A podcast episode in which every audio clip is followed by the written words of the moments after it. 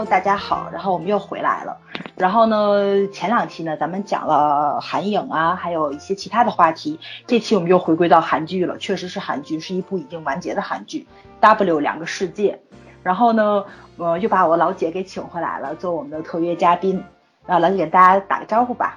嗯，Hello，观众朋友，大家好，我是第二次来了啊，很高兴。这个又因为 W 和大家相会。对对，今天你可得帮帮我啊，我可没看完，我只看到了是对中期，对对对，所以目前我是带着一个很大的疑问，男主角跟女主角后面应该是怎么样去结局，然后这样一个悬念在，跟大家一起来听一一起来聊一聊，对，然后呃，我们暂时定的这个就是程序怎么走呢？会跟大家聊一聊导演、编剧，然后男女主演。包括就是这个剧里面一个很大的一个神秘人黑衣人的一个怎么说呢？就是他们的这个表演的一个评价。然后呢，就是这部剧最大的一个看点就是它的穿越原则。嗯，包括我们想聊一聊这部 W 这部剧啊，嗯，这个创新精神能给三大台带来什么样的一个影响？对，这是我们今天要聊的话题的一个流程。咱们就直接切入主题吧，好不好？嗯嗯，好，嗯，先聊导演，老姐，你对导演对，先聊导演，我来，我等你吐槽。对对对，就是郑导演嘛，啊，嗯，就是把他整体看完之后，啊，就觉得这个郑导首先是做了很多的功课来拍这个 W 的，嗯，那么为 W 里面的所出现的漫画部分呢，郑导他是请了卫生原著的漫画家。作为 W 的漫画顾问，嗯，哦，还有呢，就是老丈人他的漫画工作室，全部是模仿，就是卫生原著漫画家的工作室来进行设计和打造的，啊，就是小到了，甚至小到了，啊，他的那个工作台上面的铅笔的这个朝向，还有那种铅笔的笔头的长短。都是花了很多的心思在里面，细节很到位。对，所以说我们在看这个工作室的时候，就会看到一些漫画家的一些工作的状态，而且这个工作室对于剧来讲也很重要啊，像是岩珠的第一次穿越，对吧？还有江哲和老丈人的见面，都是在这个工作室里面来进行的。啊，就是这个细节部分呢，我花了很大的功夫了。呃，第二个呢，就是他的音乐导演呐，郑导是请了信号的音乐导演来为 W 来制作这个 OST 的。嗯嗯，我对 W 的 OST 来讲，我比较满意它的纯音乐部分的配乐。嗯，而且我觉得这个纯音乐部分的配乐的话，都不能够仅仅把它当做背景音乐来听，它就好像是整个剧的一个角色似的。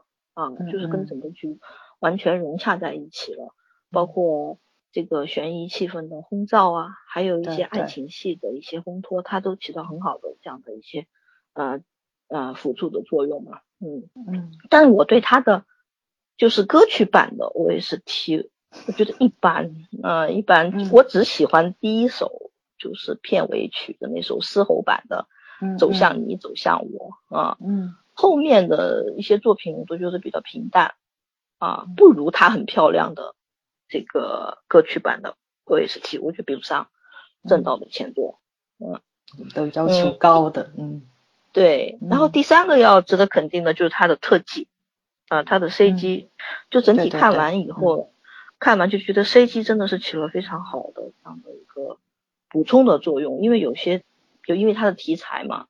对吧？它的题材很多时候要使用到这个特效来进行表现啊。那么这个 CG 团队是使用的 MBC 的御用的一个团队，就是为 Kill Me Heal Me 做过 CG 的啊。嗯，所以从这三个方面来讲，就正导他的确是花了很多的心思，也是做了很多的功课来这个指导这个 W 这个这部作品啊。嗯，但是我目前整体来看呢，就是对他的前期，就是我上期不是讲了吗？上期我们是第六集吧，对吧？看了第六集，再聊个第第六集，对，来讲，嗯，就是我给他是打五颗星的，嗯啊，但是从时间重置之后，就是八集第第八集以后啊，嗯啊，我觉得还是有一些问题的，就是这个导演在这个时间重置之后，呃，就有一些这个 bug 出现了啊。当然，W 它因为它的题材的特殊性啊，还有这个故事框架的一些复杂度，确实来说要比其他的一些作品的难度系数呢要大一点啊，要大一点。但它的毛病是什么呢？就首先来讲，这个正导太啰嗦了啊，就他有点像唐僧啊，就是每一集他都要重复很久啊。有些网友就讲说，每次一看到 W 那个，呃，W 是呃大韩民国最棒的连载电话这个开头语啊，就觉得整个人就不好了，就想快进啊。就是老生不是说每次一听到这句话他就要快进吗？就基本上每集他都要重复五分钟，特别到了第十集，他整整念了十五分钟，啊，就是引起公愤了，啊，所以说我觉得这个部分他好像很怕这个观众看不懂，呃，看不懂他的这个。整个剧情的发展，所以每集都花比较多的时间在啰嗦这个前情回顾，这是这这这个是一个要扣分的地方啊。嗯。第二个呢，就嗯，对，第二个呢，就是重置之后啊，我觉得他的这个剪辑啊，的确是有一点乱啊。还有一个问题就是，这个 W 的想象的剧情过多，我是不太满意这个。为什么要加这么多想象的剧情的？比如说第七集，第七集里面有一场戏是女主去跟这个江泽去参加那个舞会 party 嘛，嗯，对，party，对吧？当然那场戏很好看哈，很好看，就可能是为了满足粉红加加的。但是我但是他想象太多了，都是想象出来，所有东西都是想象出来的。但是我就想，就是为了要展现一个梦境。然后就去租庆熙大学的礼堂，啊，然后请了这么多群演来拍这样的一个大制作的这个这个大场面，这个也太烧钱了点吧啊！我就怎么就觉得很费解。我说这个剧组真是挺有钱的，只是为了一个梦而已。另外的就是在后面你应该有看到了吧？就是嗯老丈人的一个设定版的结局。对对，那个设定版的结局，他拍的很细，对我也不是很理解。我说像这种设定版的结局是肯定是要被否定的，对吧？不可能是按照他所设定来发展，为什么要把它拍的这么细？就像一个对真实版的结局一样。嗯，还有那个老丈人掉下来，从楼上掉下来那个镜头，后来就反复的穿插嘛，那至少他出现了三次，啊。我就觉得花了很多的时间精力去拍这种幻想场面。另外一个就是《多尔基》第十三集有一个女主幻想出来的 happy ending 的结局，你有看到吗？对对，他那个应该不是，他那应该不是女主幻想出来的，是江哲他自己设定，就是他计划应该是以这样子去做结局的，但是他没有想到是女主，女主想想出来的就是幻想的一个 happy ending，这个。这场戏我是非常不满意的啊，因为我本来他们之前不是有一些约会场面嘛，就是去公园骑自行车还是吃冰淇淋，之前有出现一些剧透，就是有一些路透照，还有一些剧照已经发出来了。对，啊，就我就很期待他们两个的这种甜蜜戏份的约会戏份嘛，结果在第十三集里面，女主幻想的这种幻想糖出现。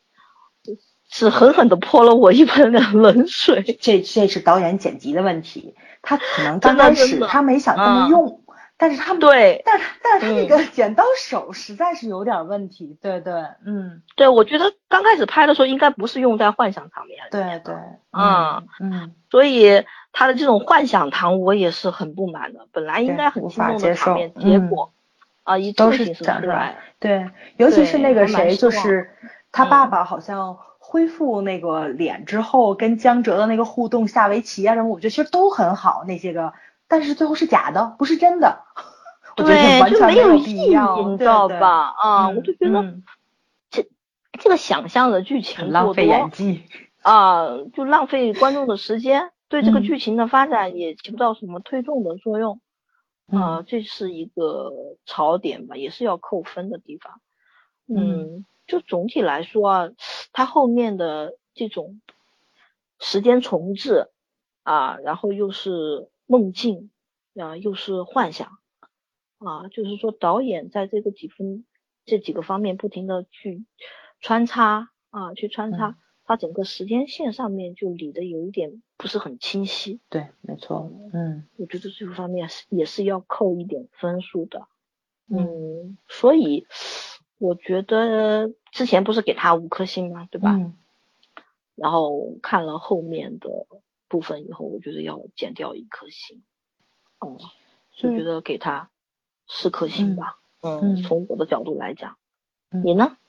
因为我到现在呢，我没有特别关注幕后的一些新闻，所以我不知道啊，他这些个内容是最后导演迫于那个编剧的剧本走向这样子去剪的，还是说在拍完的过程中导演他自己的理解然后去剪的？所以说这个嗯，就这个锅都让导演背，有点不太公平。对，是这样的说，嗯，这个宋编在 W 结局大结局之前呢、嗯，他把他的剧本前面四五集的剧本全部公开了。嗯啊，就是说，因为有观众给他留言嘛，嗯，留言就是讲说是不是 W 是一部题？嗯孤立观众的电视剧啊，嗯。是一部只有作家自己才知道的故事的这样的嗯，作品。就这些留言就让他很伤心嘛，对对啊他就为了嗯。呃，把自己的这个剧本让观众更好的理解，然后更好的去看最后的这这一集大结局，他就决定把他的前面的第十五集的整个剧本嗯。全部公开。嗯。嗯，公开，然后有网友去看了，看了以嗯。后呢，就反映宋编写了一些粉红戏，确实被删掉了，就没有拍出来，哦嗯确实有一些粉红戏是嗯呃是被删掉的嗯啊、所以说这个编剧跟导演啊、呃能够就是说把整个剧本一五一十展现出来的作品，其实我觉得也是比较少的。嗯啊，有一些作品甚至会导演跟编剧两个有分歧，嗯啊，这种作品看起来就比较扭曲了。比如说《异乡人》，《异乡人》就是明显导演跟编剧是有重大分歧的作品。嗯嗯，但郑导我觉得还是跟宋编配合的还是比较默契的，嗯默契的。但是他的这个宋编的时间线跟别的作品相比，确实有一定的复杂度，嗯，复杂度包括后来宋编也承认他在剧本后期有一些比例不足，所以说让这个作品呢的走向有一些不接地气，观众就觉得 好像有一些荒荒诞啊嗯。荒诞。那么导演在呈现这些故事的时候，你多多少少也会觉得，呃，有一些乱啊，我觉得，嗯嗯。嗯，因为我在看的过程中啊，我不是像你们似的一周追两集，我是顺着嗯看下来的，尤其我是在今天一天的时间内看的。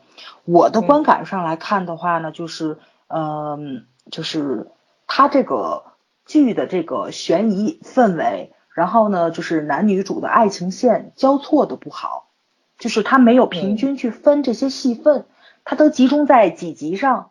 然后就你专心谈恋爱，要不你就专心搞悬疑，要不你就专心去杀人。我觉得他这样子去搞，其实就容易把这个观众的情绪孤立开，嗯，对吧？所以说就是对我觉得，对嗯你这一周里面这两集，你要么就特别揪心，要不吧你就光看他们俩人谈恋爱了，然后一点氛围都没有。我觉得这个就是可能在创作的过程中，编剧的这个考量有点问题，或者说我就像你说的那个剧本儿有一些导演的一些删减，它可能就破坏了这个整体这个就是怎么说这个频率，这个剧本儿它这个弹性这个韵律上就破坏掉了。尤其是怎是我看我对哪集意见特别大呢？就是第那个十三集，啊，对这一集我是印象，我也是觉得看了以后有一点生气的，嗯，对对前面十二集我都是比较满意的，嗯但是嗯。从第十三季开始我就有不满了，就不满的情绪嗯。还比较重，嗯，其实十一集的时候吧，我觉得就有那么一点点乱来的感觉了。他这第十一集完全就是在讲外挂的重要性嘛，对吧？然后尤其是女主也太墨迹了，就是就是就怎么说，就是我知道你们两个人感情上就是因为这个谁那个江哲这个。记忆重置了，然后他完全对你没有印象了，然后你又回到了漫画世界里面去，可能你有一个不适应性在里面。但是两个人在一起能不能先说正事儿啊？这完全就是一个追杀状态，然后吧，你还有点矫情那种感觉似的。但是吧，我觉得这属于比较正常，能有合理化的解释，所以我还是能够去认可的。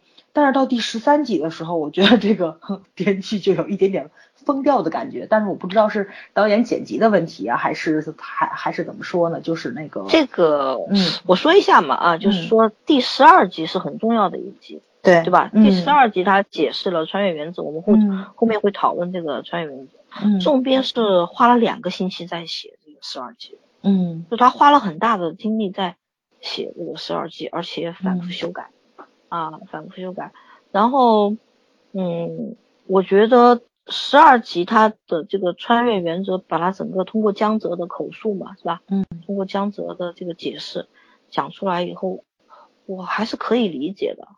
嗯，就是说他的这套原则，呃，就是比较自我的一套原则。我以前在别的作品里面从来没有见过，我不知道他算不算首创啊？这是我第一次看到这种方式的这种穿越啊，虽然感觉上。听起来有一点荒谬，但是呢，他只要在这个剧里面把这套原则给它应用好了，是吧？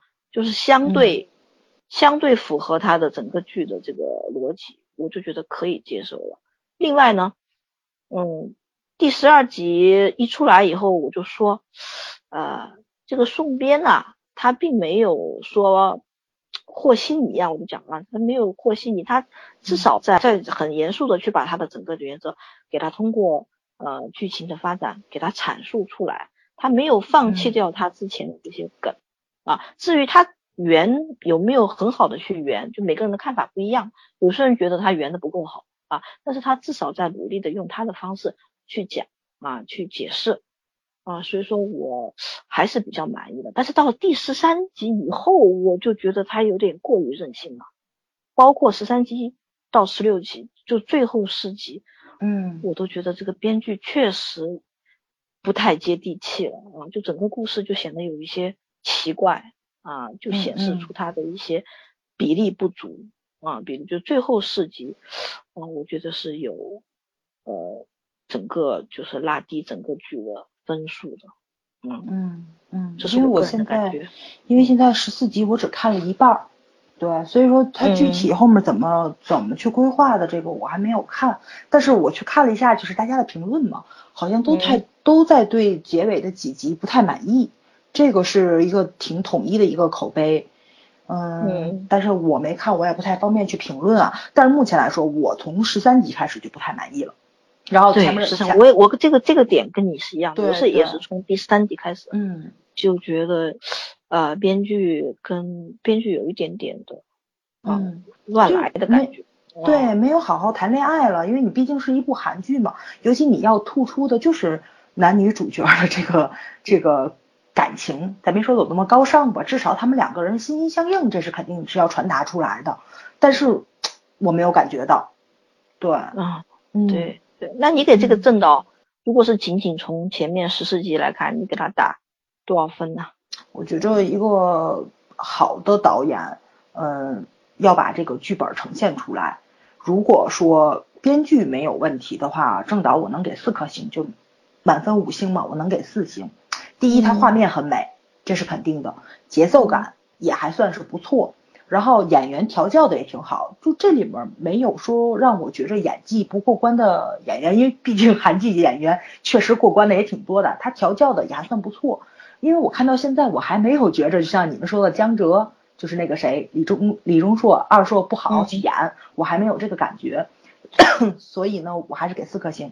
对，嗯，导演属于比较嗯怎么说呢，比较称职的，嗯。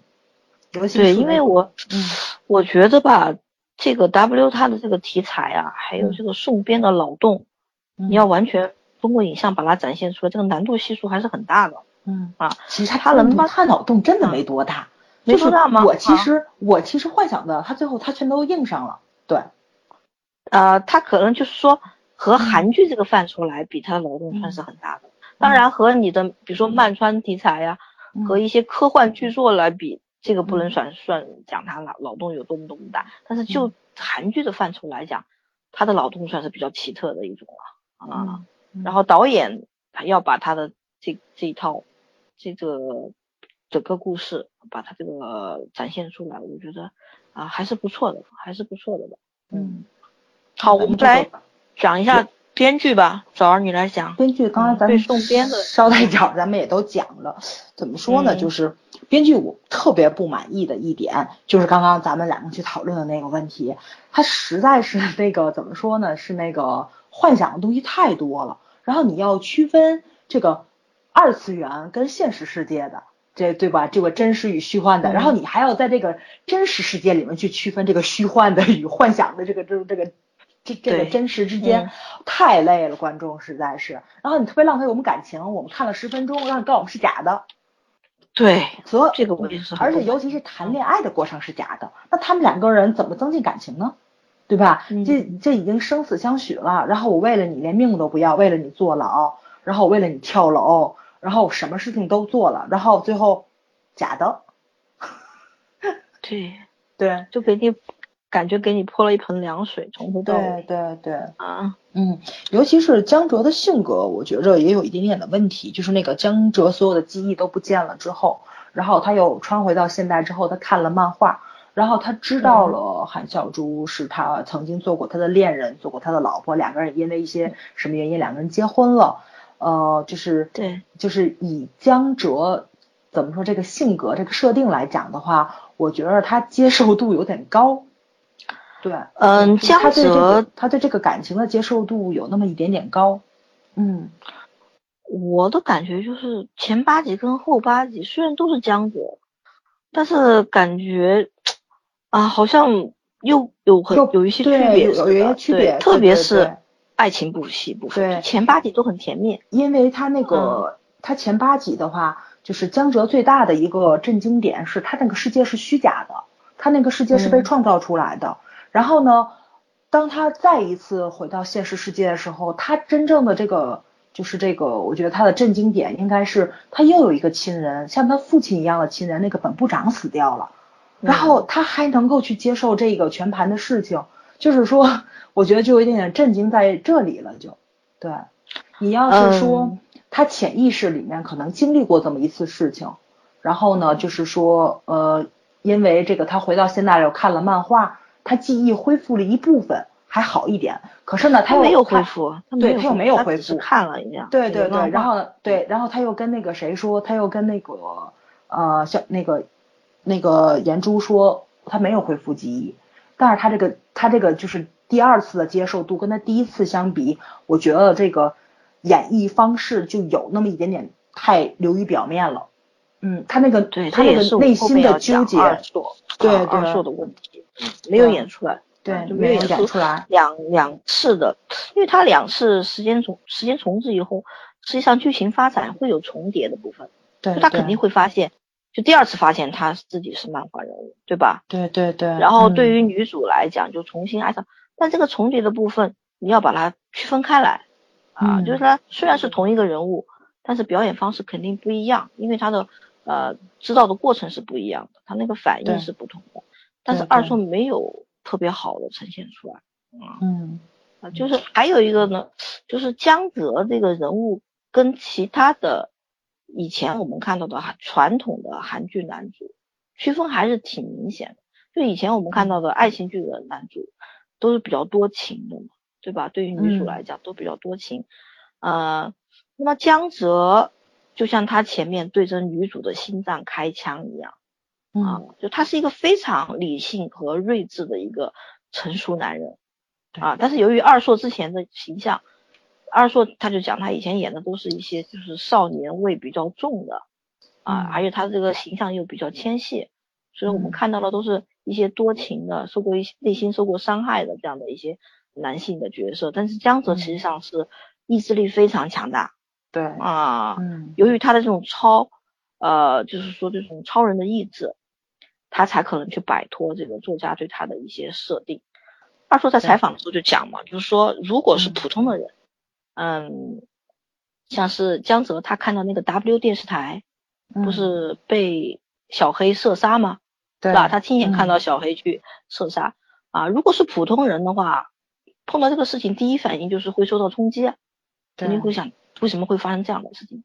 但江泽的第一反应是怎么样去解决这个问题啊？他是这样的一个很非常理性的、非常成熟化的一个男性的这样的一个角色。所以说到了后期，你就会觉得他对岩珠的感情好像没有那么温度过高。都是觉得颜珠好像更爱他一点，嗯，他就特别冷静，啊，他甚至见到了他的岳父，就是后期从此以后，他不是又回到现实生活了嘛？然后见到颜珠复兴不是没脸了吗？嗯，我以为他看到这个无脸人，他至少要震惊震惊一下，不说后退三尺，他也得 表现一下。结果我看他连。连个眼都没抬一下，就是说，啊，怎么会这样？就是直接就这么很平静的问，啊，他这个我倒是能接受，因为他最后说了嘛，他想的是，就是刚开始看的，觉得他他就是一个神，现在发现他也不是，他也是很好很好操控的一个人，然后我觉得就这个处理还是还还挺好的，我我倒是能接受，我能理解，对，嗯，就这时候我觉得是他已经彻底摆脱掉原来的那那个心魔了。他并不怕这个，就是说他的人生被操控了，就其实就是那个记忆重置之后的江哲，比原来那个江哲内心要强大，对对对，要更强大，要更成熟，对，所以我觉得他就是更冷静，舍弃掉那份跟那个颜珠的那份感情，他落泪了，那个设定其实挺好的，就是他这个已经从小我的那种小情小爱，已经上升到他要维护这个世界了，就是。维护到那他的漫画世界，对对对对，就即使我们是你创造出来的，我们也有自己生存的权利。我要维护这个世界的一个正常的运作。那所以这个时候，他其实就是说，他跟那个作家是一个妥协的态度，他并不是说站在对立面儿，他他是妥他是妥协，然后就跟你们世界断开，然后我们过我们的，即使是说你后面想怎么画你就怎么画，但是是一个断开的状态。嗯，呃当他发现这个。作家已经没有办法影响他们这个世界，真正破坏他们这个世界的是，就是你们说那小黑，就是这神秘人的时候，他可能发现了自己真正的对手是谁，所以我觉得他就是，就是不管是可怜啊，还是蔑视这个作家那个那个无脸的状态也好，他就是找到真正的对手是谁了。但是，我特特都特别不明白啊，就是说，就是。他跟这个颜珠的感情应该怎么样去走，怎么样去呈现？我觉得他那个状态不太对。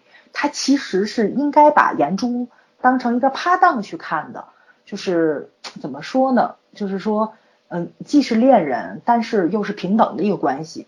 然后他又要守护颜珠，而且是可以唯一可以理解他的。对对对，脉络状态的一个。对对对，他既然他都已经说了，你就是他是我唯一的亲人，然后这个亲人是我自己找的，不是你们设定出来的，证明颜珠可能跟他跟他的朋友、跟他的那个哥哥、跟那个少熙、跟他的所有那本部长、他死去的爸爸妈妈其实都不一样。他真正在乎的人是颜珠，可是他又没演出来这种感觉，没有演出来。对，对后期啊，后八集的 CP 感就开始下降。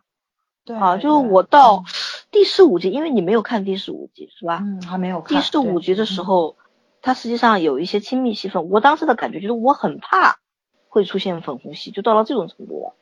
我就觉得那个时候再出现粉红戏就会觉得很尴尬啊！你知道，我以前都很希望出现这种粉红泡泡的戏，然后希望，呃，这个江泽啊，这个 kiss 一下颜珠啊，对吧？到了第十五集的时候，我就很怕江泽会扑上去 kiss。幸好没有，幸好没有出现。嗯嗯，然后我说一下我对宋编的整体的感觉吧，就评价一下他这次。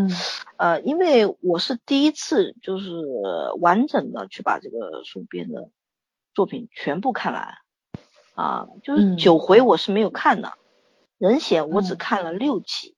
啊，所以说 W 人显到结尾的时候也疯了，人显到结尾也疯了。对，我只看了六集啊。然后他的作品，虽然说以前对他的风格有所耳闻呐，对吧？他口碑非常好，呃，但这一次呢是亲身亲身的经历了一下，追到，对，追到最后一集啊，嗯呃，给我感觉就第一个他确实很有创意，嗯，他是一个创意十足的编剧。我看韩剧这么多年了，嗯，在追 W 的追剧过程和其他韩剧的追剧的体验有非常大的不同，嗯。就其他韩剧，你在追剧的时候，就大概可以猜到它后面要怎么走的，对吧？嗯啊，就是它的剧情走向是什么，你都大概能够猜出来啊。但是 W 的话，就算你看了它的下集预告了，就算你看了这个路透照了，你也不知道它后面要讲什么。对，所以我在想，这个导演可能是故意的，他可能猜。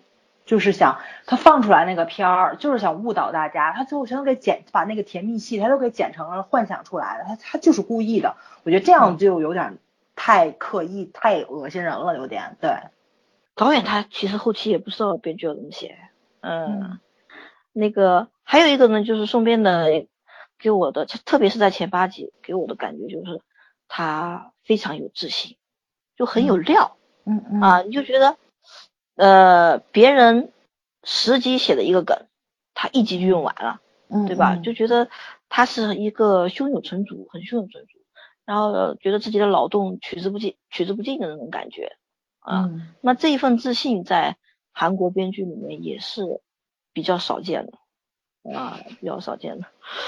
嗯，呃，然后由于他的口碑啊，他的口碑不是主要体现在前呃他的穿越。擅长穿越题材嘛，对吧？嗯嗯。啊，还有一个就是他的爱情戏也写的比较好。嗯嗯。那么我感觉 W 这次 W 来讲，他的野心好像更大了。嗯。就是说，他的元素啊，除了穿越、除了爱情之外啊，他还加了就是奇幻啊，甚至加了惊悚这个元素在里面。嗯，元素在里面。嗯。这么多元素全部集中在一个十六集的迷你剧里面，我觉得是挺有难度的，对这个作家的要求也是比较高的，嗯，比较高的。我记得是第九集吧，第九集不是时间重置了吗？对不对？时间重置了以后，大部分剧迷都在期待，就是张哲重置之后能够重新呃想起颜珠，然后在这个过程中慢慢的爱上颜珠嘛。是吧？再一次的爱上颜珠，就是都期待宋编呐，就朝着那个发狗粮的方向去写，是吧？对对对。结果其实对他他第九集那个氛围，我觉得设的特别好，就是他潜意识，他比如他他一睡觉或者他放空的状态，颜珠就被召就被召唤回去了。嗯，其实这个是很戳人心的一个点。没错没错没错没错，我觉得那个设定特别好。然后我觉得就就第九集让我看的是。最那个痛彻心扉的那个感觉，但是没想到后面就一落千丈。对，就是说都在等着塞狗粮嘞啊，结果狗粮没吃着，嘴巴里面被塞了一个恐龙蛋。嗯，就像那个老生讲的，他是晚上看的，睡觉之前看的，结果那个老丈人一抬头，把他吓得连瞌睡虫都吓没了啊。就是说明明是一个好好的一个悬疑爱情剧，怎么就突然就变成？惊悚片了嘞。啊，大家就觉得很奇怪，啊奇怪，就是它的整个的元素过多。啊，就整个你看完以后你也觉得，呃，它加了一些这种奇幻因素，一些惊悚元素，呃惊惊悚惊悚因素融合的不是很够，所以分裂有点，嗯。呃有点分裂，观众在观剧的过程中呢，就会有一些五味杂陈。啊。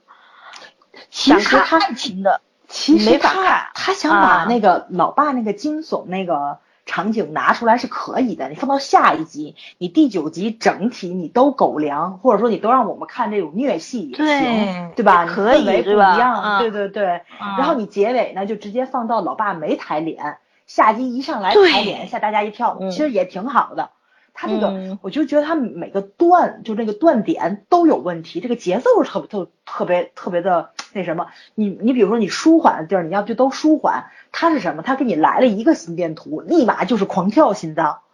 他那个心电图没有一次是正常的，对他段子都有问题。我们都讲这个节奏你要张弛有度嘛，对吧？对对。他整个就是感觉这个一个高潮完了以后就马上另外一个高潮，就让观众就觉得很累啊。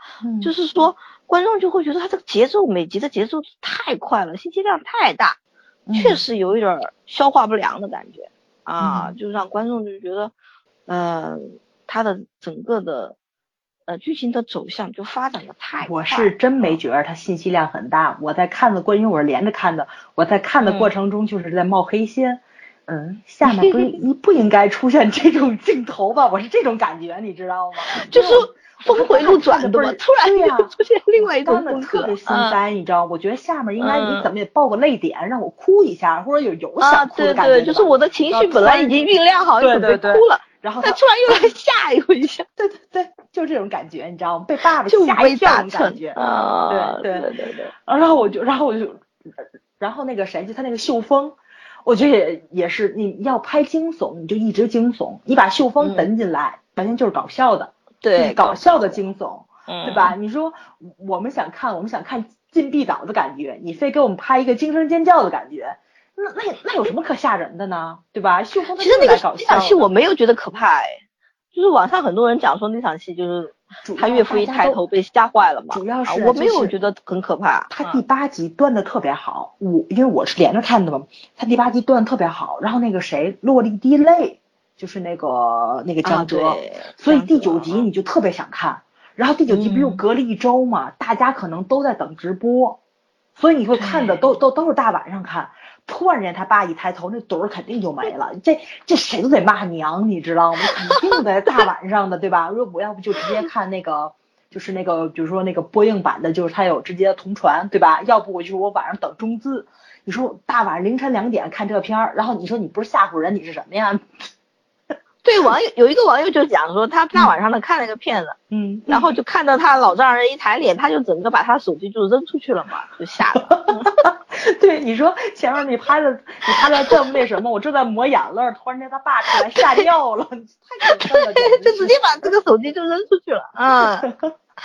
他们那个剧情走向、画风转的太厉害了。对对对，所以我觉得编剧我给他两星半，你知道吗？我就觉得这编剧他是实在是有问题。但是我现在真说不好，是编剧他写剧本的问题，还是导演剪的问题？我觉得他们俩都有问题，他们俩没有配合好。其实这剧还是还是编剧的问题更多一点。就是 W 这个剧名嘛，啊，就是宋编他做了一下解释，就是 W 两个事件的话，就是从江泽的角度来讲，他指的是 Who and Why，嗯，这个在剧里面有有阐述过的，嗯，对对，就说是谁是凶手，嗯，然后为什么要去杀他全家，嗯，啊，然后。呃，岩中从岩珠的角度来讲，这个 W 指的是 Wonder World，啊，就是奇妙世界。他讲岩珠就像一个，就像那个《爱丽丝梦游仙境》里面的爱丽丝一样，没看出来。对，我也没有看出来，他他的这个是这个意思。对，他说是像爱丽丝一样，突然就掉进了一个有一些惊悚、有一些甜蜜的这个漫画世界里面来了啊。但是。呃，它的展现就是，如果是从它编剧的这个剧名的含义来看的话，啊，江泽应该是走的是悬疑风格，就他看到的是要逻辑线，是吧？江泽一直在强调脉络，就是他要明白这个脉络是什么。然后颜珠的话看到的就是奇幻风格，他看到的是一个奇幻的世界。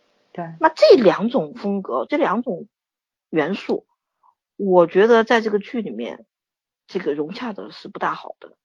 嗯，对，嗯，就是让我就产生一个问一个疑问，就到底说这个奇幻跟悬疑能不能共存在一个剧？其实我觉得是可以的。我觉得它有一个特别大的问题就是这个样子。你看，其实它那个漫画世界，它大部分的剧情进展都是拍的是夜戏，都是晚上戏，对吧？但是它也有白天戏。然后你现实世界，它大部分拍的都是白天戏，但是它也有夜戏。如果说编剧足够聪明的话，他其实特别好区分现实跟这个二次元，他所有二次元的故事都发生在夜晚就可以了。因为你看啊，江哲他在那个漫画世界里面，其实在这个世界并不是很太平了，这个世界有很多冤冤案呐，就是官商勾结。你看，因为那个检察官也并不是一个好人，然后为什么这个反派后期还很重的，对吧？你没有看到江哲他能够成为民间英雄，包括他后面他自己含冤受狱，就他的那个含冤他逃跑的时候，所有的民众会这么气愤，然后所有人都在追，都都在追他找他。一个很大的原因就是他其实充当了一个人民英雄的一个角色，大大大众 hero 嘛，啊，对对对，漫画里的 hero，大众觉得是被欺骗了。所以说呢，就是说它应该是类似于蝙蝠侠哥谭市的那种感觉，它是一个罪恶之城。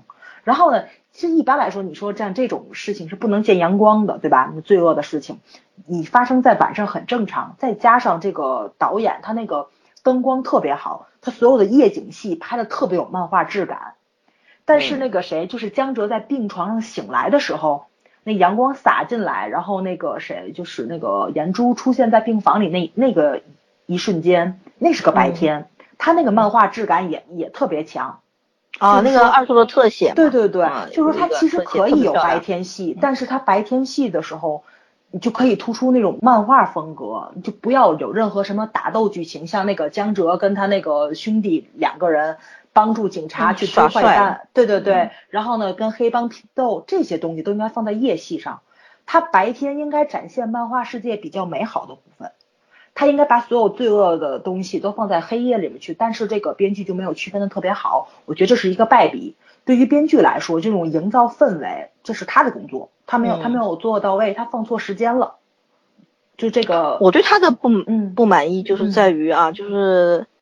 他的强调的是悬疑部分，对吧？嗯，悬疑戏，他就一直在，呃，讲这个脉络，就是脉络这个词是在 W 里面出现很多次的，啊，嗯，但是呢，在讲这个脉络的时候呢，就是逻辑线的时候，他就突然加了一些奇幻风格，比如说他的老丈人，就那个小黑，嗯，就突然就能够上飞机了，啊，就从那个飞机上把他的那个。老丈人好像挟持的感觉，像这样的一种奇幻就会大大的去破坏这种逻辑线，观众其实觉得莫名其妙啊。其实他这个我有特别有微词，就就在这儿了，就是说他就是后面他从十二集开始不揭露这个穿越原则了嘛，跟地点也有很大的关系，对吧？就是让二次元跟这个现实世界这个接轨，就是一个地理位置的一个接轨啊，有一个对共同的嘛，对对对对对对，就可以，对对。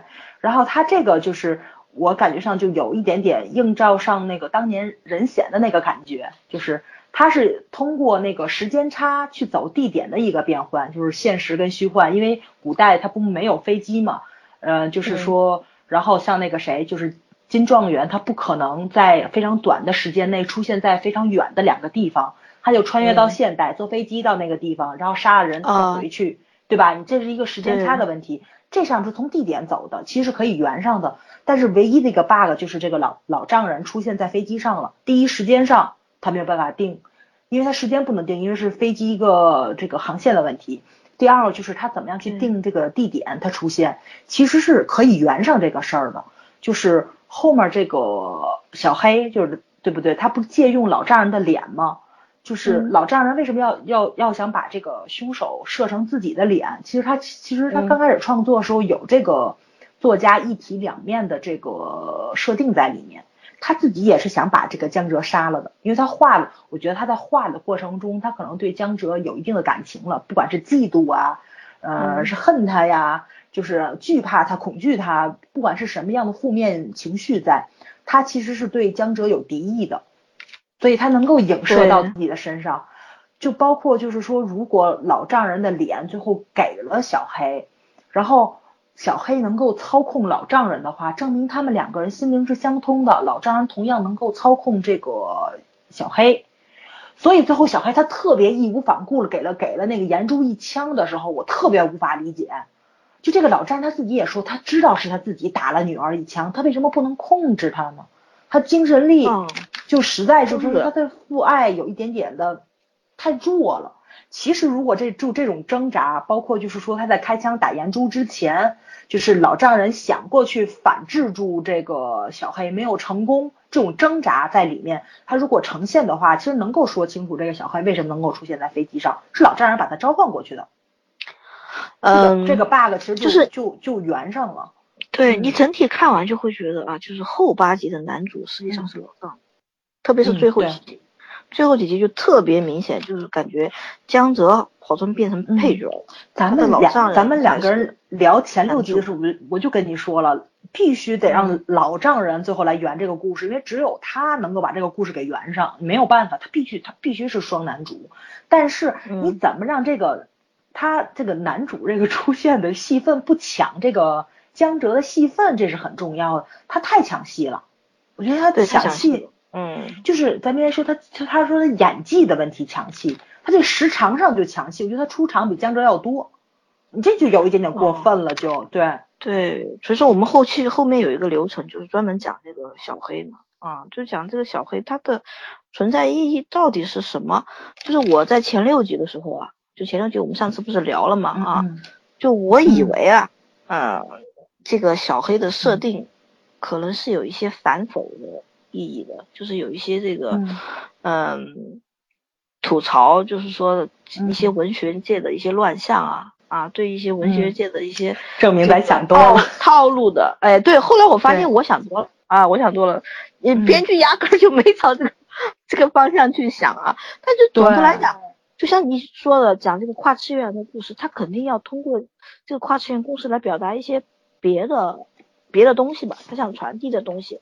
但这个东西在黑衣人上面，在小黑身上，我觉得没有得到很好的传递，啊，反而这个黑衣人的这个存在啊，啊，他的因为在他身上有比较重的奇幻元素，嗯，就是很多奇幻元素都体现在小黑身上，啊，就是整个的小黑的这个人物反而会让这个作品啊，啊的逻辑性得到大到了破坏，所以这个人物我觉得是减分的。他现在是有点失重了，他这个剧本失重，就是他这个重量没有压在男主跟女主的身上，他这个副线反倒抢戏了。对，因为我觉得是这个，这还是编剧的问题，他想把故事讲圆了。对对对，他想讲圆了，但是他又就这个故事讲述的过程中他没有讲好，然后就喧宾夺主了。嗯，对，所以是爱情戏的问题。对，爱情戏看到后来就全部看完。啊，跟我看前五集的感觉是一样，是噱头，是一个幌子。啊，编剧宋编可能是希望让这个 W 在三大台是符合三大台的这个收视群体，啊，所以这个宣传的时候重点宣传的是跨次元恋爱，对吧？嗯，所以说就讲了很多的这样的一个粉红的部分。啊，宣传的时候就就大力宣传粉红，但是你看戏的过程中就很明显的觉得粉红只是一个配角，配角。嗯，前两天宋编接说了一个采访嘛，接受采访就是记者就问他，就你想通过 W 这部作品传达什么积极的意义？啊，就是他到底想表现什么啊？啊？这个作者估计也搞不清楚他要表演什么，就 是那记者不清楚就问他啊，然后顺便就讲他的主题是这样的，他想表达一下作为人类的这个范畴来讲啊，仁爱的范围到底可以延伸到什么样的地步，就延伸到哪里？嗯，他说在这个剧的前期他有看到了啊，就是那个岩珠父亲嘛，他不是穿到漫画里面去发现。江泽是一个活人，就在漫画世界里面，江泽是一个活人。但是呢，他觉得漫画世界不是真正的人类，这个人物只是设定，所以他毫不犹豫的去刺了江泽一刀。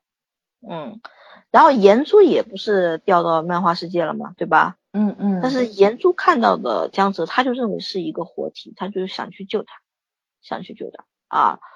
他说他这个主题呢，就是想到想用到的是。比如说我们看到的一些这个人物，不管是漫画世界也好，他他说是有一个呃主题是机器人，机器人，就说这个机器人到底有没有人性，到底应不应该把这个机器人当成人来看啊？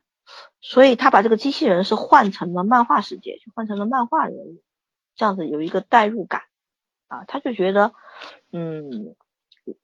这这个仁爱的范畴应该是可以延续到这些这个虚拟社会的，虚拟社会的。然后呢，呃，以强大的意志呢，可以摆脱这些界定给你的界定。那么这些强大的意志的背后呢，应该是你的家人和你所这个深爱的事物可以作为你的这样的一些依靠，他是想传达这样的东西。那么早儿，嗯嗯，你觉得他通过这个作品有很好的传达他的意图吗？没有？我也觉得我你刚才说的过程中，我都听傻了，我就在想哪一点符合上了。但是我看到这个采访，我也很吃惊。我心想，他居然是要表达这个意思。天哪，我不知道他是写偏了还是怎么的啊，还是他的脑洞太深了。我是看完之后我没有想到这里去的。我觉得呃导演有一点坐边上会嗯很尴尬吧？导他们他就如果说他按照这个来说，就是他跟导嗯导演会沟通吧，对吧？导演他不会这样的去呈现这个问题呀，一点边儿都不挨呀，还是说咱们的理解能力有问题？但是他没有很好的去传达他他想表达的主题，我觉得并没有在故事里面这个很有逻辑性的给我们展现出来，我们就很很难朝那个方向去想，是吧？我开始前六集的时候，我还没还想一下，想一下说，嗯哦，可能江泽是为了体现就是这种设定设定人生的一个反抗嘛，是吧？嗯怎么样去摆脱？我们前六集的时候还想，到了后期就压根儿不考虑这些问题了。后期的时候就觉得，哎呀，你把你的这个坑填好就可以了。对对对对你把你的这个梗把它很好的去圆上就可以了。至于你要表现什么主题，都不要求了，包括恋爱戏也是这样。我到后期都不要求他写这个恋爱戏能够把它写好，我就觉得你把他的这个呃梗圆上就可以了。对啊。嗯，就是就是说，他其实可以去什么都不讲，你就讲这个二次元。如果说跟现实世界是有一个任意穿穿越门这么一件恐怖的事情就可以了，嗯对吧？就这个事本身就很恐怖，科技发展，对吧？带来的一些后患，对吧？你这种确实是能够引起恐惧，比如说 这个东西你也想多了，他压根儿也没有想去他。对呀、他压根儿他也没有想去表现出来，对，其实我觉得他他能把这个表现出来就很好。我我当咱在聊前六集时候我就说了，他只要能把嗯这个恐惧感塑造出来，我就觉得他很成功了。因为嗯韩、韩剧目前还没有这种作品，啊对，日剧是比较多。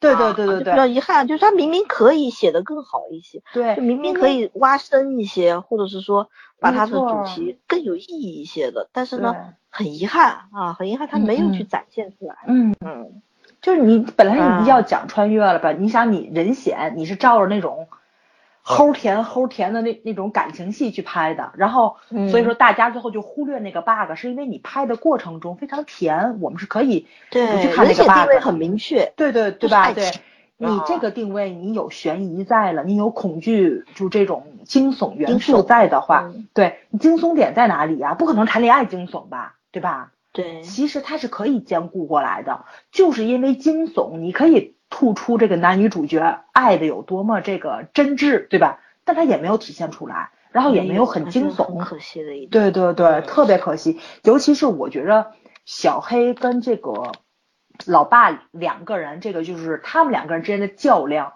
对吧？其实你是嗯可以放到最后一集里面去的。就是如果父亲对这个小黑有一个反制在的话，你不用说让小黑这么快就死就下线了。小黑下线之后，你完全就是一个哦检察官的戏了。你看那个十四集是他下线了，对吧？对对对，呃，到后面有有你你讲的这个地方，他最后嗯，两集有体现啊、有体现。爸爸又复小黑并没有下线，就小黑他就是说他的身，体里面，嗯，就是他的老丈人就成一个精神分裂的状态啊，就有些时候他是小黑，有些时候他是这个老大人。他其实从刚开始就，他刚开始设定就是这个样子，但是他非用这种方式去呈现，我觉得很弱，你知道吗？特别弱对，非常的。弱，而且小黑下线的方式也非常弱对，其实啊。我对他的乱枪扫射，以这种乱枪扫射，就两个人都是射击高手，嗯结果江泽就中了一个弹，小黑嗯就满脸血肉模糊就挂掉，嗯我也很不满意啊，对我也非常不满。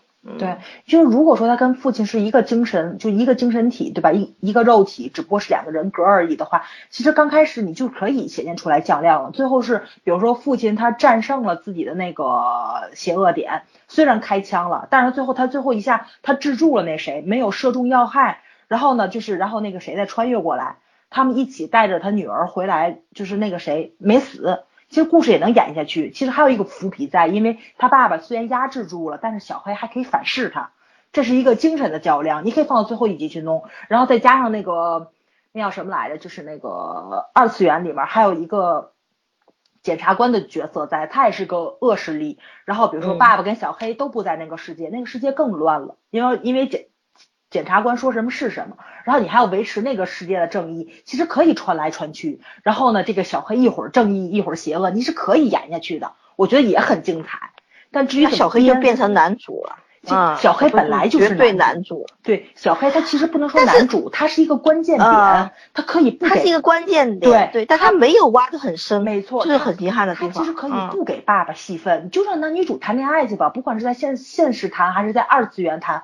爸爸自己关一个屋子里面，自己跟自己斗还不行吗？对吧？你你就这一集里面给两个镜头就可以了。爸爸正常是嘛呀，爸爸不正常是嘛呀就可以了。我觉得就这个两分钟足能解决。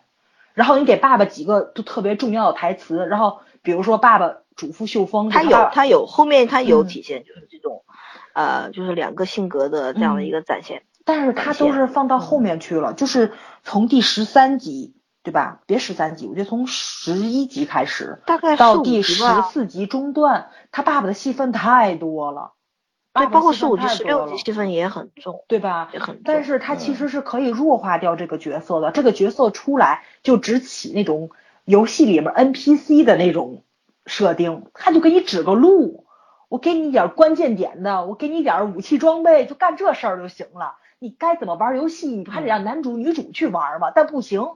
他他得带着你玩儿，我觉得这事儿有点逗，你知道吗？就看特别不爽。你说我看谁？我过来看的就是二硕呀，对吧？我要看二硕的演技，现在完全在看爸爸的演技，我觉得有一点点。哦，对，后面我后面我不想用斩压这个词，但是后期二硕的表演的确是完全被老丈人斩压。嗯嗯，就前面我们看前六前六集，你还觉得他跟老丈人之间在飙戏。嗯嗯啊，但是到了后来就基本上就是完全看网上人的戏。其实他跟爸爸飙戏，他演的非常好。他跟爸爸那个，这个演员，他跟爸爸演的那个现实世界里面，就是说他爸爸已经恢复过来了。然后我觉得他们那两个人小互动特别好。然后江哲是那种跟小兽似的，然后又有点想，但是那是幻想戏，是幻想。我这是幻想编剧，你知道吧？你幻想拍那么细干嘛呀？对，我觉得没有意义那种幻想戏，有点凑剧情的感觉。这这这这简直是太崩溃了。其实我觉得拍的挺好的，对吧？演员演的很好，对对对，特别是这个老叫金逸晨吧，嗯嗯啊，金逸晨演的非常好，嗯，呃，就是说我觉得黑衣人这个角色，嗯嗯，在整剧里面，虽然这个黑衣人，我个人认为他是减分的，就是。整个剧来讲，但是这个表演，因为这个演员是加分的，嗯，加分的。然后这个表演，他的表演啊，弱化了黑衣人的不合理性，啊，就是当你的剧本里面感觉这个人物有很多荒诞的地方，有很多不合理的时候啊，演员的表演可以把这种不合理给他冲淡掉，我觉得是很厉害的。啊，就是你在欣赏他的戏的时候，啊，你有没有看到他绑架他严珠严珠的那场戏啊？应该有看了看了有看了对哦，就那个转换，我就觉得哇，这个老太牛了，对对，真的是很厉害啊！还有后期，呃，第最后一集吧，最后一集，嗯，包括十五集，他不是一个身体里面会有两种性格嘛，两个性格，嗯嗯，他也演的很好，哇，演演的很好，所以，嗯，就是说这个老前辈这个演员呢，的确是为整个剧就是增色很多。所以他后期变成男主的这样的一个 实际男主的存在感来讲，还是喧宾夺主。他演的再好，他也是喧宾夺主。对，我觉得剧本的一个还是编剧对啊，对对对，嗯，应该是江泽是主体，但是对，就像黑衣人讲的，他要变成主角，所以后面就确实变成主角了。对 啊，对，就是这样的一个感觉。然后还有一个强行下线，有点儿。然后他为了让他这个剧本后面再好看，这样的强行上线，这我无法接受，你知道吗？我觉得还不如让他一直在线上。就是他这部剧反转太多了。第一是那个谁，对吧？嗯然后那个江哲失忆，这是一个反转，就是整整个故事重置做梦，然后不能再做梦了。其实他不能再做梦了，就是那个就是他们一直说重新再画一个，还还是个梦境。然后江江哲说不解决问题，还有一个原因，我觉得就是编剧他不能再这么编了，他再这么糊弄观众，观众就疯了，对吧？对，嗯，然后你反转，嗯，比如说颜珠是吧？对对就是对，颜珠是哪一集死掉了？十三集是不是？第十三集死掉了，对吧？对对对，十三集，十十三集结尾是颜珠抢救，嗯啊，我当时看到这个他死掉那场戏的时候，我一点迫切感都没有，我也一不一点都不吃惊啊。比如说我在看《信号》，《信号》里面不是女主死掉了嘛，对吧？我当时嗯看女主死掉的时候，我就很震惊啊！我想她怎嗯么能够死掉呢？是吧？她怎么能够就这样挂掉呢？我就非常迫切的嗯让，就想让那个李帝勋去把她救活。救回来，对对对对，改变嗯时间线、啊，然后嗯让这个女主复合。我当时就是这么就是这样的一个念头，就非常的迫切。嗯但是当我看到颜珠她死掉的时候，我半点这个焦虑的心情都没有。我就想，反正他肯因为他啊是拖，他那个拍的不对，对吧？他是往后拖的这个状态，你看反转太多了，就是，就里面他有一句吐槽嘛，嗯就是我你可能没有看到啊，就是男二说那个保镖啊，嗯嗯，保镖有一句吐槽，他就想说，江泽这小子太能作了，现在发生什么事情我都不都不吃惊了，不奇怪了，对我也这种感觉，就觉得是他太能作了，是吧？他再怎么翻转，再怎么让江泽死掉或者女主死掉，我也没法惊讶了，就这感觉对，就太是作了，就是嗯你你说你可以反转，其实咱在看那个信号的时候，反转也特别多，对吧？还很期待你有一个顺理成章、水到渠成的这个感觉在，这个是完全没有，这个是硬伤，就是硬转，硬转对转的太急，太生没有硬过度，没有铺对垫啊，对对对对，叫对生硬，嗯，嗯，呃来来来，咱聊聊二硕吧，对，嗯，对，二硕说了半天还是剧本儿，嗯嗯嗯嗯，对对对，我来评价一下那个嗯李钟硕的表演吧。我先讲一下啊，嗯。二硕这次的表演呢，也是可以分成前八集，就从之前和重置后啊。那么对于他前八集的表演，我是基本满意的。啊，除了上上期我们两个讲的第五集嘛，啊，第五集他和他的老丈人之间的见面，啊，见面这场戏，这场戏，啊，我说一下啊，这场戏就是二硕他自己说，就整个 W 不是十六集嘛，但是剧本是写了十七本，啊，就宋编他自己做出了解释，就是说为什么会写十七本呢？是由于嗯。他很久没有给这个三大台就无线台写迷你剧了嘛，啊，所以说在哦。写的时候呢，就前面八集写的时候分量有点不足，嗯。啊，然后就是江哲和他的创造者之间的见面，这个是第六集的剧本，就整个第六集的剧本就一场戏，就是他江哲和他的创作组之前的见面，就整整就就一场戏就写了一集啊，但由于他的前面五集的分量不够，所以呢，我们就看到的是第五集的后半部分嘛。是不嗯是全部是集中了两个人的表演啊，两个人的表演。嗯，那么二硕也说呢，他在演第五集这个后半个小时的这场戏的时候呢，他嗯和那个老前辈都是互相啊，就精力非常集中，花了很多的心思啊，感觉好像有点在在演舞台剧、演话剧的感觉，就只有两个人的对话，一对一的对话对话，然后呢，在一个很狭小的空间里面来进行表演嘛，但效果嗯很好、啊。那么导演也是花了很大的心思在拍这场戏。郑导也讲，他整个剧里面最满意的一场戏就是第五集的后半个小时，就通过这个嗯。光影的表现，通过两个演员的表现，把这场非常重要的戏啊，完全按照他的理念把它展现出来了，嗯。出来了。嗯。还有呢，就第七集的表演我也很喜欢，就大很多人都很喜欢这个第七集嘛前戏特别多有对嗯啊，二硕他说过，就是说 W 里面就他本人呢，实际上是比较擅长这个感情戏的，对对，但是嗯。W 呢，省略了很多感情戏的脉络，就是脉络方面在感情戏上面是有做了很多的省略了，啊，就是他觉得比较可惜的一个地方。唯一比较集中的粉红戏就出现在第七集，啊，那第七集里面除了粉红戏很好看的之外，就在手铐之吻之前有一场，啊，就是江泽去探视岩珠的一场戏，对吧？然后江泽不是质问他吗？对对，为什么要改变我的人生？对对，他说这样的续篇，谁想过这样的续篇，对吧？你就想让我陪你过这个玩甜甜的罗曼史嘛？这场戏我个人是很喜欢的。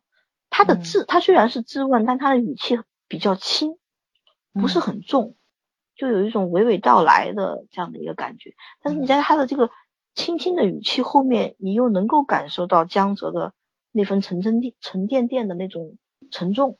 就是对他整个人生的一个否定，嗯。啊，就是他虽然很他虽然很感动，他也就是知道这个颜珠的善意，然后他的感情，但是他还是觉得这个找不到这个方向，对对啊，就找不到方向，就对他整个人生的否定，对，他都通过他的表演能够看出来，嗯。啊看出来，所以这场戏我是很喜欢的。另外就是被大家呃这个几。很多人都很喜欢的这种甜蜜作业的完成嘛，对吧？嗯啊，那个读书戏啊之类的，如果是熟悉二硕本人的剧迷啊，可能会看出来，就他里面的很多的小表情，实际上是二硕本人的，就包括他的一些皱鼻子啊，还有看着眼珠呵呵笑啊，这个是二硕本人的表情，这些表情，嗯，其实跟江泽这个成熟睿智的形象。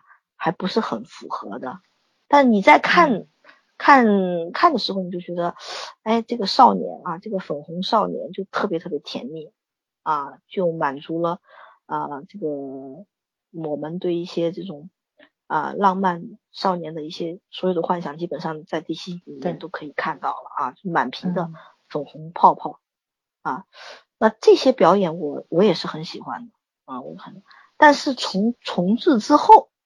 就有问题了。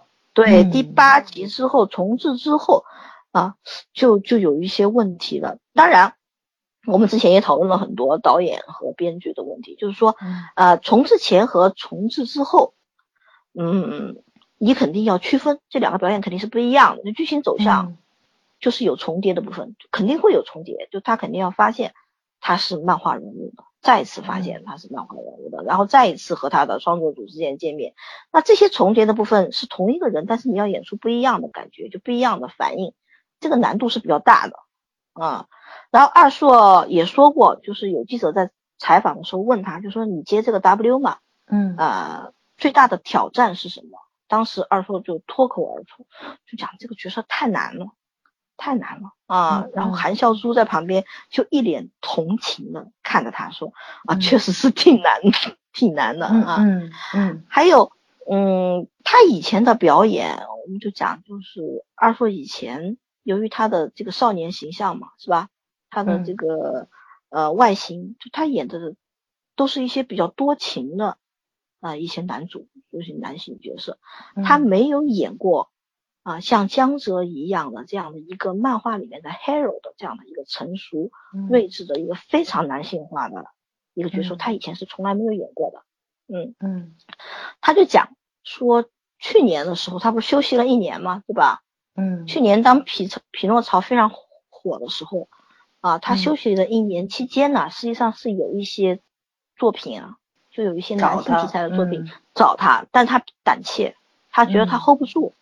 啊，觉得他的现在的这个形象和演技还 hold 不住，所以他就拒绝了，他错错过了这些作品。然后这一次江泽呢，啊，这样的一个成熟睿智的人物，他是第一次来演，啊来演，然后啊，整个故事的构架还有这种时间重置，你要演出不同，对他还是很大的一个挑战挑战的啊，就除除去。这个角色的难度系数这个因素之外呢，我个人感觉啊，这个是我的个人感觉啊，就是环境的呃对他影响好像也蛮大的。就他的 INS 上面嘛，嗯，就在拍剧的过程中，十条有八条在喊热，就太热了，太热了，太太热，他又特别怕汗啊，嗯。所以说从特别是第十集，第十集不是他有中枪戏嘛，嗯。他他的老师不是被射杀掉了吗？他拿着嗯一把枪就到处没有脉络的乱窜的时候啊，嗯从这第十集开始我就对他的表演就越来越不满意，越来越不满意。嗯然后我往后看呢，我就替他着急，你知道吧？我就觉得他好像不在状态，我就很想就快递一箱藿香正气液给他啊，我就感觉。不在状态对吧？对，我就感觉是不是这个温度啊太高了，让他已经成中暑的状态了，还是怎么的了啊？已经热到把他的演技给蒸发掉了嗯啊！这个时间线重置之后，怎么感觉他的演技也在被重置了啊？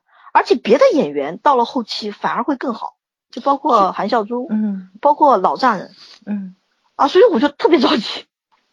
我觉着啊。我嗯，觉着就是编剧的问题，就是咱们刚咱们在之前不聊过吗？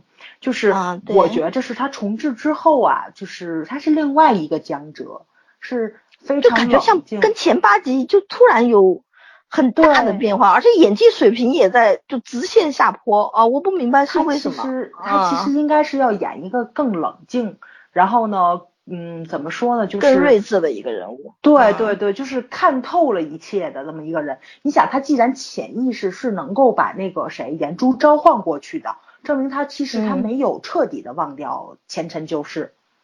就是，嗯，我觉得编剧的败笔里面是有的。对啊，对，编剧的败笔就是没有让他一点一点想起来。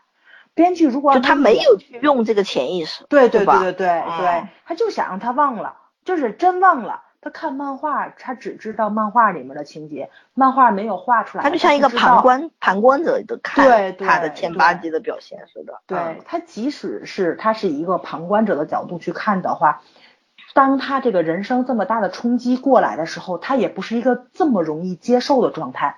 如果你说他潜意识里面已经经历过一次了这种人生，对吧？这种冲击，嗯，他再冲击一次的话，他接受度会高，然后其实就解释得通了。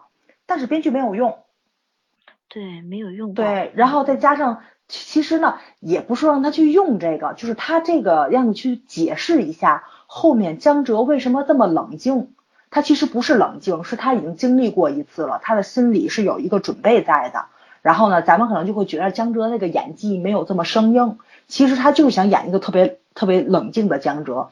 呃，我特别不满意在就是就是他嗯其实可能是想接着第七集的那个甜蜜戏，只做了四件甜蜜的事情，他要把这十件事儿补全了，又做了六件，但是这六件事儿就做的很生硬，觉得就是在做作业。啊，对，对吧就是没有 CP 感也在下降。对对对，到了后期之后对，CP 感就下降。如嗯果说这个时候他其实已经看完漫画了，他最后他就跟那个谁解释，他在跟颜珠解释，我看了漫画了，然后我想起来了，但是我只想起来一部分，有一部分我没有想起来，然后颜珠问他哪一部分，啪一亲，哦，我觉得这就简直太牛了就，我都替编剧想好了，你知道吗？哦 结果他没有用啊，他就是让江手哲想不起来回到当一个旁观者。中来了，我彻底嗯傻眼了，你知道吗？我说这完嗯全不按剧本走啊！我觉得我那剧本是比较正常的剧本吧。还有一个不满意啊，我对他后面的造型也很不满意。不是他逃亡嘛，嗯，对？吧？嗯，他穿着一个新品在逃亡啊，然后我也想，他做慈善也不是这种做法 啊。为什么这样讲？他逃亡的时候穿了一件 T 恤，那个 T 恤是他为一个慈善活动设计的，他自己设计的。嗯我就想说，你看那个当时颜珠不是已经三级没有换衣服了，就是嗯流落街头嘛，是吧？嗯嗯，然后又到处来回穿着去找他嘛，嗯然后憔悴的一塌糊涂。我看他这个还唇红齿白呢，他还穿着一个破牛仔裤，一件新品，到处晃呢，啊啊！另外就是到了后期，到了后期的那个老丈人，你可能没有看啊，因为你最后两集没有看。嗯最后两集里面有倒数第二集吧，还是最后一集，就是有呃江泽坐了一年牢，然后老丈人到漫画世界是做了一年的这个精神病院。我的天呐，同时两个人都经历了这种非常人的这样一个状态啊！我当时我看了这集以后，我就觉得，哎，这个牢饭好像比精神病院的这个伙食要养人呢啊。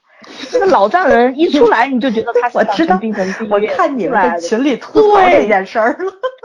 二硕江泽，他坐了一年牢，我就感觉他像坐了一年美容院出来的啊。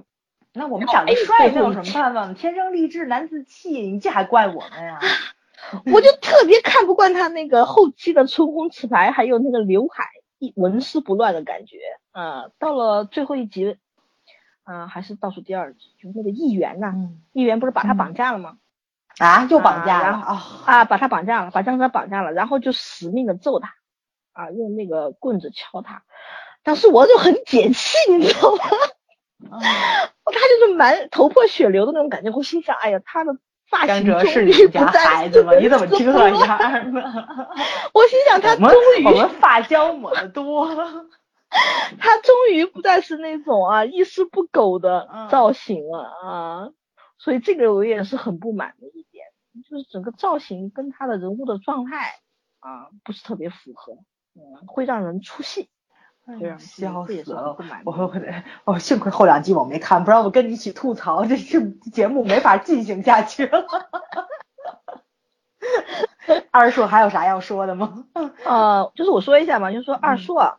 嗯，他的这次的表演，虽然说我们也吐槽了，也讲了他一些嗯不足啊，但是他这个演员呢，嗯，比较有这样的一个特点，就是他对他的缺点啊，嗯，都是了然于胸的，嗯。啊，就而且他对他的缺点他是直言不讳的，嗯，他在接受采访的时候就会直接讲，就说他自己觉得他的台词发音不是特别好啊，然后觉得他自己的形象过于的纤细。可能会有一些限制，啊，限制，啊，他把这些毛病这么直白的讲出来，是他是认为他有信心在下一次把他的这些缺点给它改掉。改掉。啊，现在收视率是多高呢？收视率，因为他最后一集不是他过生日嘛，生日那天是中秋节的前一天，九月十四号。嗯嗯。那一天就是韩国开始放中秋节，凡是碰到中秋节，收视都会。就是大幅下滑，所以最后一集的收视大概是九点二吧，跌到九点二吧，好低哦。嗯，对，就是没有没有过十，嗯，没有过十，但整体全部下滑，但还是同期第一。哦，就是说整个收视来说，就除了前几集，它刚上的前几集没有收视第一之外，它整个后期都是保持同期第一结束的嘛。嗯啊，就是说 MBC 对它的收视还是挺满意的。我对二硕的希望就是希望啊，他下次不是马上要拍电影了吗？他接的那个 VIP 这部电影，演的是一个杀人狂的角色，就第一次去演一个极恶的反派。哎，对他演的是一个朝鲜高官的一个儿子，然后是一个杀人狂，杀人狂的角色。呃，二硕在演完之后也发表了中映的感想嘛。他就讲了啊，W 这部作品呢，就是让他自己看到了他未来的更多的可能性啊。然后不光是他自己看到了，他也通过 W 这部作品看到了观众的反应啊，就观众对他对于他去挑战这种成熟男人的这样的一些非常 man 的这个角色的一些反馈的接受，没看出 man 他也看到了 啊，他也看到了，所以给了他一些信心嘛，因为他以前总觉得自己。这个形象比较稚气，啊，他真不 man 呐，受不了了，这没见过男人吗？看今天我发我发朋友圈了，我们家米爷那种，那才是 man 了，好吧？其实我觉得江泽，江泽这个人物的性格是非常 man 的，啊，但是由于他的一些形象来讲了，还是觉得，呃，在。很成熟睿睿智方面的方面还是没有特别特别的体现，但是至少观众接受了呀，对吧？嗯，对，这倒是接受了这样的一个人物，所以说他说从从这个 W 这个作品就给他带来了更多的空间，更多的发展啊。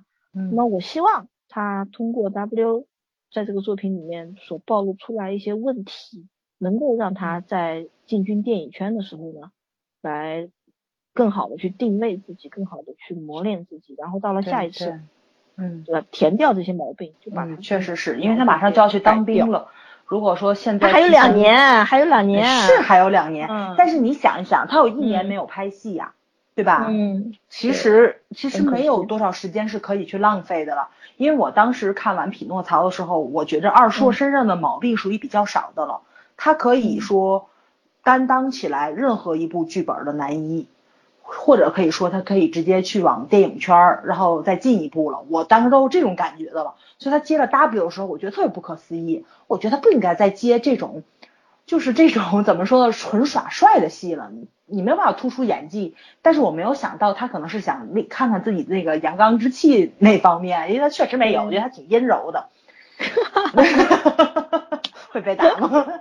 这说明他的说服力不够。实际上，这样的这个人物很 man 的，嗯，对对对，确实是说服力还不不够。够。对对，嗯尤其就像你说的那个射击选手的那个，在临场反应方面，他演的不贴切。对对他可能是更注重那个问漫画的那种现场感，所以它可能并不是说咱们咱咱咱咱们那种传统意义上看那个奥运 枪战，不是枪战这种这个呃射击比赛的时候是什么样子的。对，跟咱传统看的是完全不一样的。嗯，嗯，呃但是这但是我觉得你说呈现有问题。嗯。江泽是耍帅，纯耍帅这个人，我觉得我这个观点不是很，我觉得。刚开始觉得是纯耍帅，因为他刚开始出现的前六集耍帅挺多的，但是我觉得他重置这个之后，江哲挺好的。就是就是虽然你们觉得这个江哲他那个性情扭转的有点问题，但是我觉得是编剧的问题。其实二硕演的挺到位的，因为因为我刚开始看的时候，我就是觉得他潜意识里面就是是有这个记忆在的，所以他所有的事情接受起来就是比较容易。但是我觉得感情接受上，如果说就是说你这个记忆没有找回来，你看个漫画书，然后你的感情就回来了，太扯淡了，简直是。嗯，所以说我对感情啊，后期的感情确实是写的，对对对，尤其再加上韩孝珠的这个演戏的问题，呃，咱们把韩孝珠放到下一节去说吧，咱先结束，跟大家好休息一下对对对，先休息一下，嗯，一会儿回来跟大家说再见，拜拜。拜拜。